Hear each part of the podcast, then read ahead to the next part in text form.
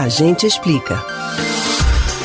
A descoberta da variante Delta do coronavírus acendeu um alerta em todo o mundo pela possibilidade de novos agravamentos da pandemia. A cepa é mais transmissível e causou descontrole de casos na Índia, país onde foi identificada primeiro. Registros de alta no contágio e imagens de cremações coletivas naquele país assustaram as outras nações. Apesar de ter sido registrada no Brasil, a presença da mutação não provocou até agora mais um pico pandêmico por aqui. Você imagina qual seja o motivo?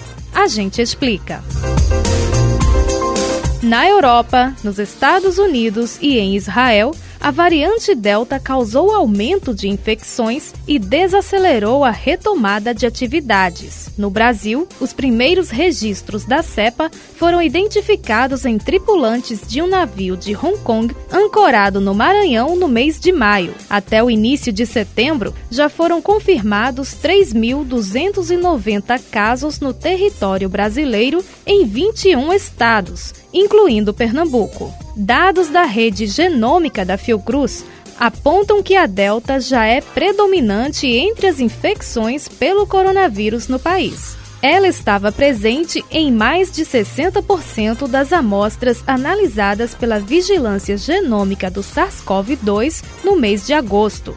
Sendo assim, por que a mutação não gerou até agora uma nova explosão de internações e mortes no Brasil? Especialistas acreditam que a vacinação, o uso de máscaras e o distanciamento social são os principais fatores que estão evitando o colapso. Como aqui a vacinação foi iniciada em atraso em relação a outros países, a imunidade conquistada pelos brasileiros vacinados é mais recente e, portanto, ainda está mais forte.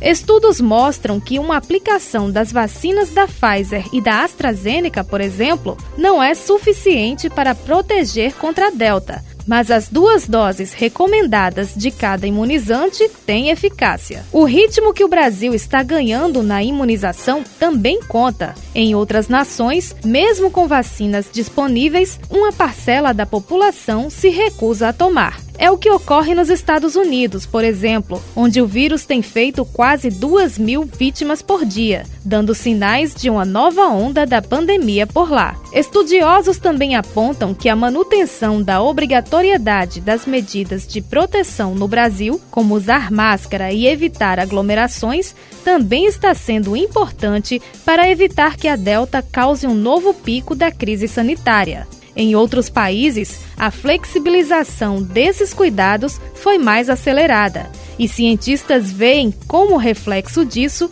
o aumento de casos pela transmissão da Delta nesses locais. Por aqui, os especialistas ainda não afirmam que estamos livres de uma nova onda da pandemia causada pela variante, mas acreditam que podemos manter o quadro controlado entre os desafios está garantir que os imunizados com a primeira dose voltem aos postos para completar o esquema vacinal. Segundo o Ministério da Saúde, já foram contabilizados 8 milhões e meio de faltosos. Você pode ouvir novamente o conteúdo desse ou outros A Gente Explica no site da Rádio Jornal ou nos principais aplicativos de podcast: Spotify, Deezer, Google e Apple Podcasts. Betânia Ribeiro para o Rádio Livre.